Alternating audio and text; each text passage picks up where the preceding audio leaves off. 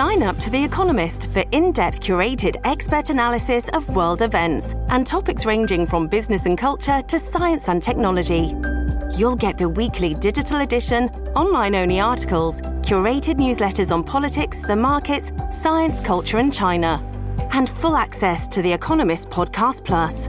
The Economist is independent journalism for independent thinking. Go to economist.com and get your first month free.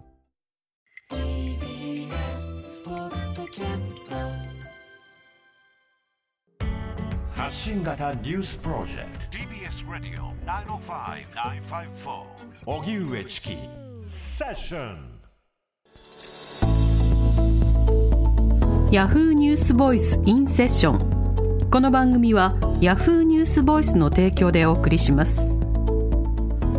ここからはヤフーニュースボイスインセッションヤフーニュースボイスはインターネットメディアヤフーニュースの中にあるコンテンツで私はこう思う。今これを伝えたいという意思を持つ発信者が自ら視聴者に語りかける動画メディアです。今回ヤフーニュースボイスと荻上チキセッションがコラボしてインターネット動画とラジオの2つのメディアで配信放送。それがヤフーニュースボイスインセッションです。では今日のゲストお笑いコンビパックンマックンのパックンことパトリック・ハーランさんです。よろしくお願いします。はい、お願いします。はい。ではプロフィールご紹介しましょう。パトリック・ハーランさんはアメリカコロラド州のご出身。ハーバード大学卒業後留学中の友人を訪ねて来日。英会話講師をしながら俳優を目指していた97年。吉田誠さんとパックンマックンを結成ラジオテレビで活躍する一方ご自身の経験から子どもの貧困問題に積極的に取り組み発信を続けていらっしゃいます。今聞きたい当事者からの声私はこう思う。ヤフーニュースボイスインセッション。今日のゲストはパトリック・ハーランさんです。はい。あの、大学卒業後、まあ、日本で活躍されている姿、多くの方は見てると思うんですけれども若い頃は貧しかった生活を送ってたんですか？そうですね、家計が苦しかった時期が長かったですね。お父さん空軍えーの士官だったんですけど、はい。親が離婚して、で、えーお姉ちゃんがお父さんの方に行ったから、一人ずつじゃん。だったら教育費払わなくていいじゃんっていうことになって、ほう。ええ。ーお母さんの給料でなんとか、えー母子家庭を支えなきゃいけなかったです。でも残念ながら、あの当時のコロラドは特に女性においては、景気が非非常に厳しくて、えー就職しては失し失業する、就職しては失業するという、そういう繰り返しだったので、安定した収入が入るようになるのは、えーまあ、9年後の僕は高校、日本でいう高校2年生後半の時、やっとお母さんが、あの、学校の先生になって、はい。安定した給料が入るようになったんです。その期間は厳しかったですね。ああでもアメリカだと学校の先生は、例えば生徒の教材を買ったりとか、結構いろんなものも持ち出しだと聞きますけどそう、大変ですよ。学校の先生も大変だし、あの、初任給大したことないんです。でも、そこまでの、いつ給料入るか分かんない生活に比べてははるかに安定してたんですね。なるほど、その時期は例えばあのおもちゃ欲しいとかあるいは勉強の用品欲しいとかそうした時どうされてたんですか？まあ、まずはお母さんにおねだりはしないことにしてたんですね。えーお母さんは自分のことを買って、かあの、光熱費とか食料を出してくれるから、それ以外は僕が自分で出せるようにと努力して、10歳の、えー多分誕生日の翌日から新聞配達を始めたんです。ほうで、大学に入る日まで続けたんですね。だから8年間も毎朝、えー学校の前に朝早く起きて、えー折り込み広告を入れて、輪ゴムをつけて、えー自転車のカバンに乗せて、走りながら、パパパパパ、パファファファファ、はい。飛ばしてたんですよ。あ。の庭に投げるやつですね。ね庭じゃない、庭じゃダメですよ。庭じゃダメなんですか？あの、芝生につくと濡れちゃうんですよ。あそうです。スプリンクラーとかでね。そうそうそう。はい。だから、玄関先に、あの、ちょっと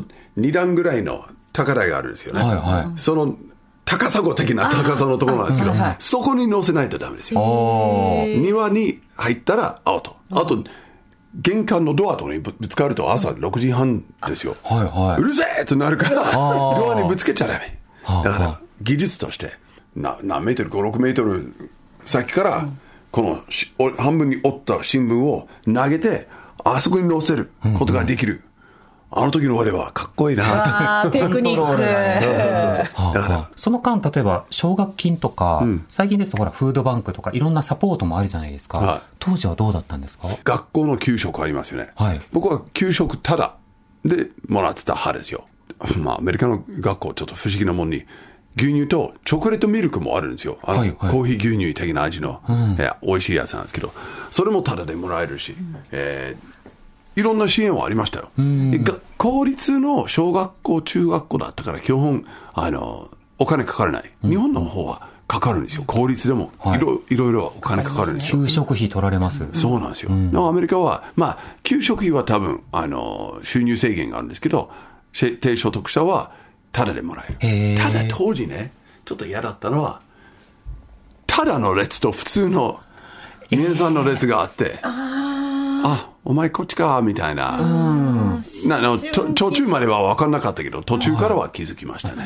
スティグマじゃないけど、周りからもレッテルというか。そうそうそうそう。はい、ただの子、はーい、みたいな。うんうん。でも、フードクーポンとかでも、やっぱり問題になってるのが、やっぱクーポン出すことで、あ、貧困家庭なんだって見られることをどうにかできないかっていうこと自体が、すごい大事な論点になってたじゃないですか。でも当時は、もうただの列に並ぶって感じだったんですね。ねそれも、あの、一昨年かな、出した本の中に書いたんですけど、そのフードクーポン制度、僕、大嫌いですよ。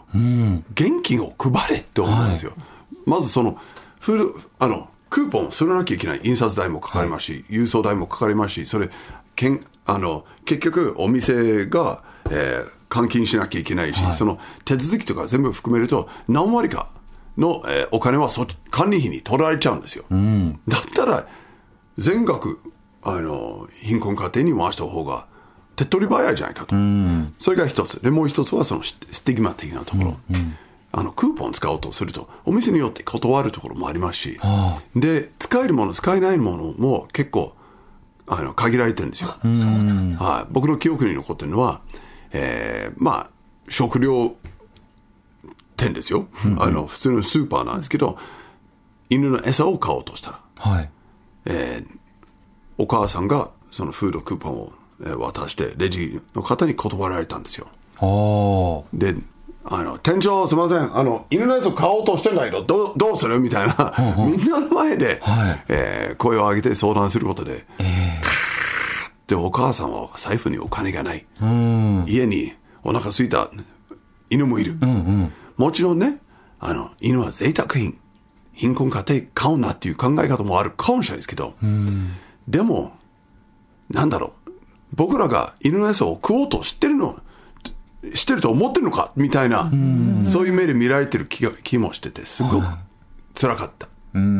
こともあるんですね、あれはなんだろう。貧困家庭を平等対等な、えー扱いしてないと、えー象徴的な制度だと思うんですね、うんちょっと晒し物にするし、あと管理するっていう発想になるじゃないですか。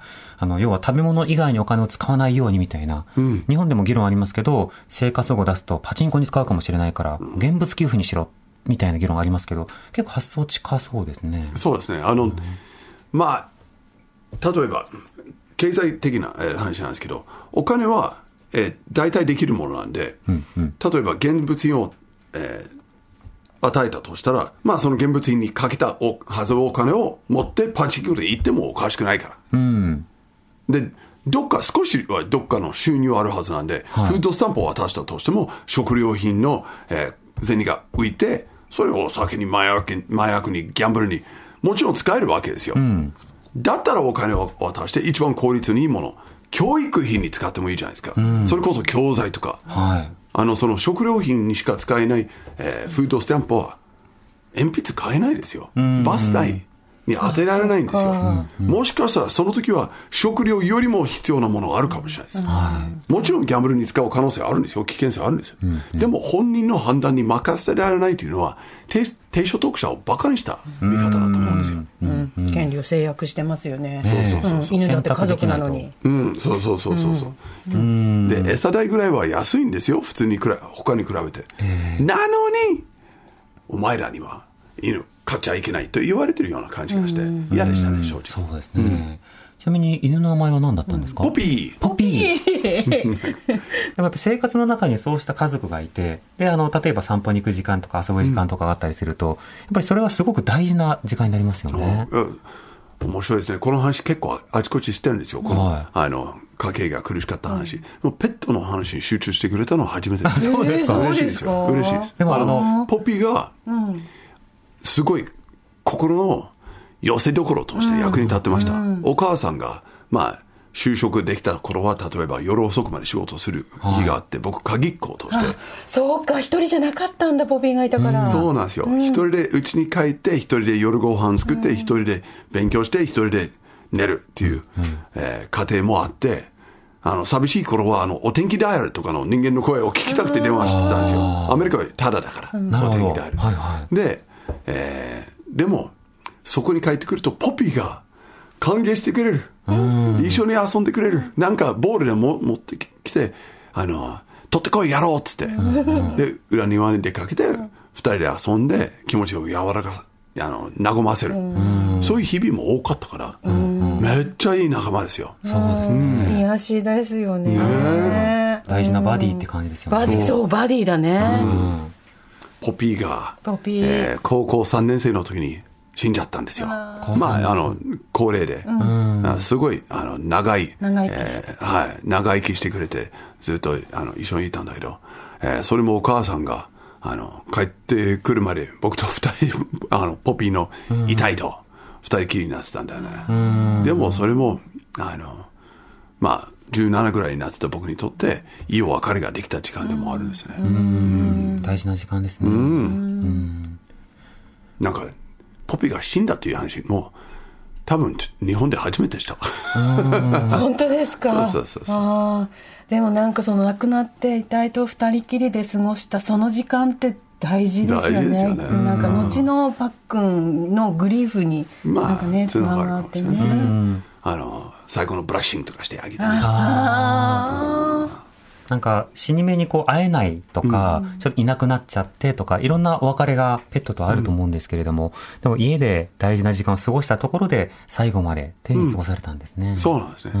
大事ですよ。いまだに。ーしかも17歳まで一緒にいてくれてっていうか、でも17歳からってまた別の青春が始まる時期だから、そう今度は大学に行きますし。身近なところでもこの貧困っていうのはあると思います。こういった身近な貧困があると知った時にはどういうふうにした方がいいのか、どういうふうにお感じになりますか？まあ、日本は身近な貧困、まず、知るのが難しいです。アメリカだったら目に見える貧困です。あの、住むエリアとかやってる職業とかで、大体想像がつく。日本は隠れ貧困みたいな問題にもなってて、本当は手を先の差し伸ばしてほしいのに、気づいてないからみんな手を差し伸べないです。でも僕はコミュニケーションが鍵だと思うんですよ。周りの方の話を普段から挨拶だけじゃなくて、いいお天気ですね、お家族元気ですかって、最近変わったことないですかって、近所の子に、近所の方にお声かけすると、いろんなことが見えてくると思うんですよ。で、もし見えてきて、お困りでありそうだったら、あの、何かできることないですか？って。あの、放課後にお子さん見てあげましょうか？一緒にテレビ見ることぐらいだったらできるよって声をかけてもいいんじゃないかなと思うんですね。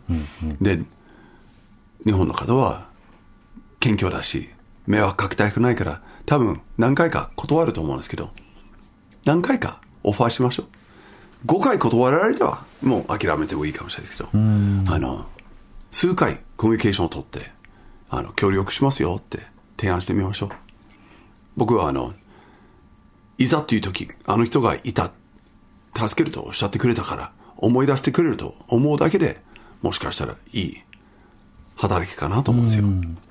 もうミリ単位で改善していく、なんかこう、大きな政治で改善して、これが特効薬だっていうことではなくて、ちょっとしたチャレンジをそれぞれがしていくっていうことを、もっと頼っていこうっていうことになるんですね。もちろん大きな解決も大事ですよ。今のリスナーの皆さんが、地元の政治家に声かけるようになったら、はいえ、何これ？ムーブメントか？ってなりますよ。貧困問題、どうしますか？って。いや、具体的にお願いします。で、次お会いするとき、しましたか？って。この間すると言ってたやつしましたか？って。お偉いさんではありますよ。で、頑張ってることも認めますし、僕政治家嫌いじゃないです。あの、素晴らしい活動だと思うんです。でも、やっぱり我々の代表なんで、我々が上げた声をそのまま国家もしくは自治で自治政府に、えー上げてもらわないと困りますよね。その役ですもんね。そうですね。そういうその風景を見て、声を上げて、伝えて、それをまあ観察して、もう一回リクエストしてみる。そうしたことを続けていくっていうのがすごく大事だなと思いますね。大事ですよ。はい。うんぜひリスナーの皆さんも今日の放送を聞いた上で、はい、いろんなアクション参最低5加していただき回はたいなと。声掛けを。そうですね。はい。はい。今日のゲストはパックンでした。ありがとうございました。ありがとうございましたありが。とうございました。ヤフーニュースボイスインセッション。この番組はヤフーニュースボイスの提供でお送りしました。